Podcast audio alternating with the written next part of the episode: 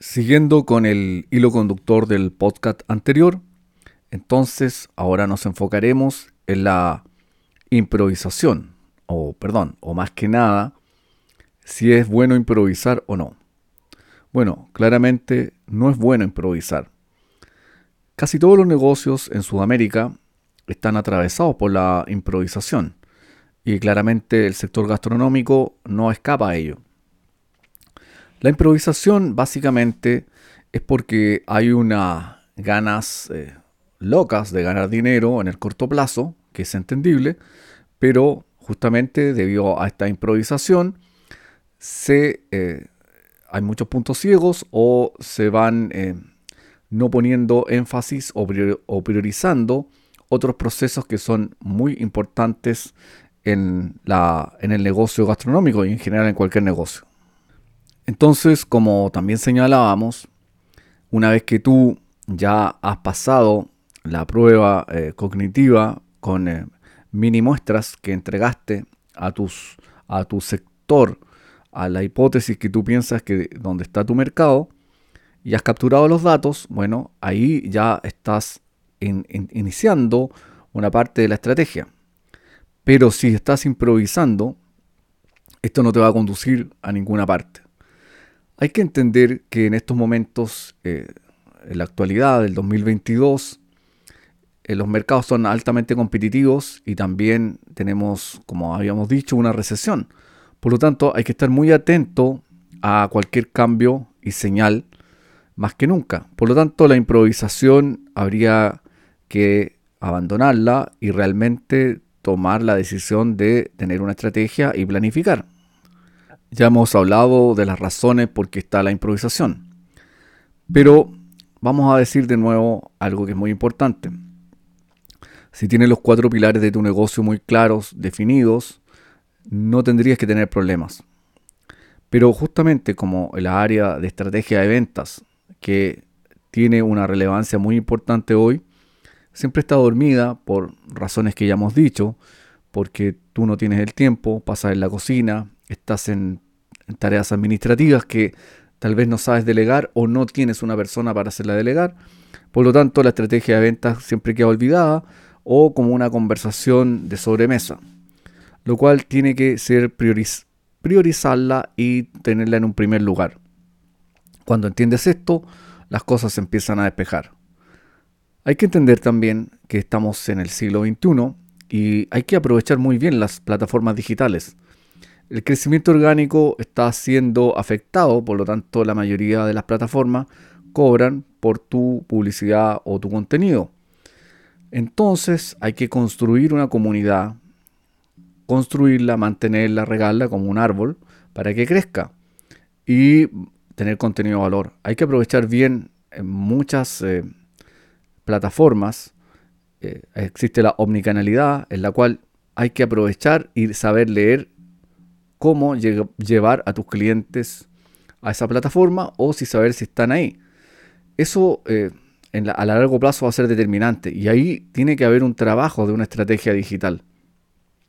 Sé que muchas veces no hay tiempo, lo sé perfectamente, pero ahí es donde hay que hacerse el tiempo y priorizar una cosa por sobre la otra. También está la capacitación. Vamos a hablar las cosas más serias porque conozco eh, muchas veces todos los emprendimientos empiezan desde la improvisación, empiezan que tengo un amigo que parece que cocina, que tengo alguna gente que me recomendaron que parece que sabe atender mesa y tengo alguien que parece que sabe manejar redes sociales. Bueno, los parece cuando ya estamos en la cancha, cuando estamos ya navegando, nos damos cuenta que el barco no está bien. Ahora también hay que considerar que el perfil psicológico del dueño, en este caso tú, o el que me está escuchando, el que está administrando o llevando las riendas del negocio, muchas veces si tu perfil es un poco de pulsión o de no tomar en cuenta o ser llevado a tus ideas, hace que este podcast te sirva para sentarte un momento, darte un respiro y empezar a analizar hacia dónde ir.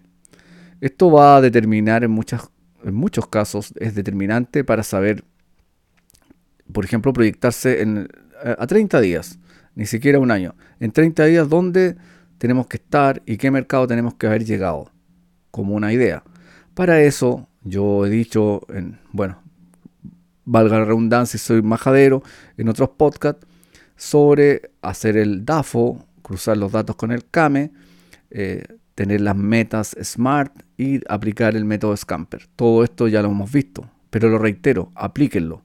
No se queden solamente con leerlo y encontrarlo bonito, adecuado. Aplíquenlo a su eh, negocio.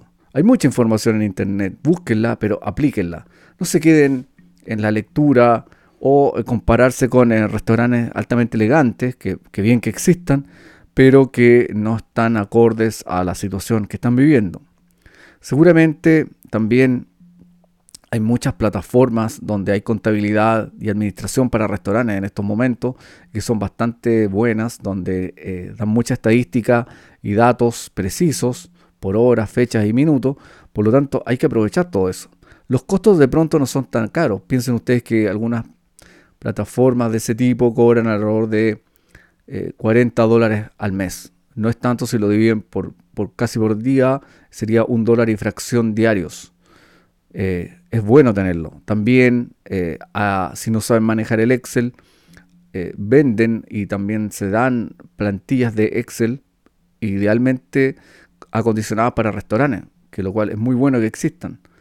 Y toda esta data hay que tenerla. Estamos en un momento en que la medición hacia dónde se va es determinante.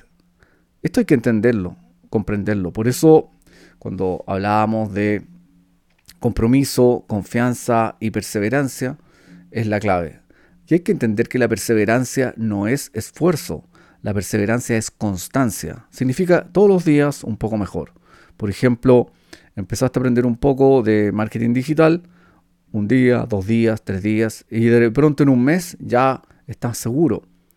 Lo mismo para aprender una receta de cocina, que ustedes son expertos, ¿verdad? Al principio hace una prueba de error hasta que te da el resultado que tú esperas. Todo esto lo digo por eh, que veo muchos negocios atrapados en la improvisación y no pueden salir de ahí y es un círculo vicioso que lamentablemente lleva al cierre de los locales. Y eso es porque no se da el tiempo de la planificación. De verdad, eh, creo que llega el momento en que ustedes tienen que planificar. Por último, sacrifiquen un día, cierren el negocio un día y planifiquen lo que van a hacer los próximos 30 días.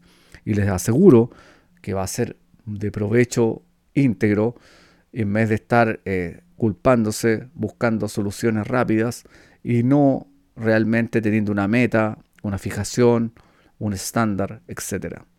Eso sería el podcast para completar con lo anterior. Y recuerden que cualquier adversidad, ya hemos soportado una pandemia, por lo tanto una situación económica, solamente saber planificar. Por, algo eh, les pido estar preparados para que eh, esta situación no los pille volando abajo en la área de la improvisación, que hay que salir de ahí cuanto antes. Muchas gracias y que estén muy bien.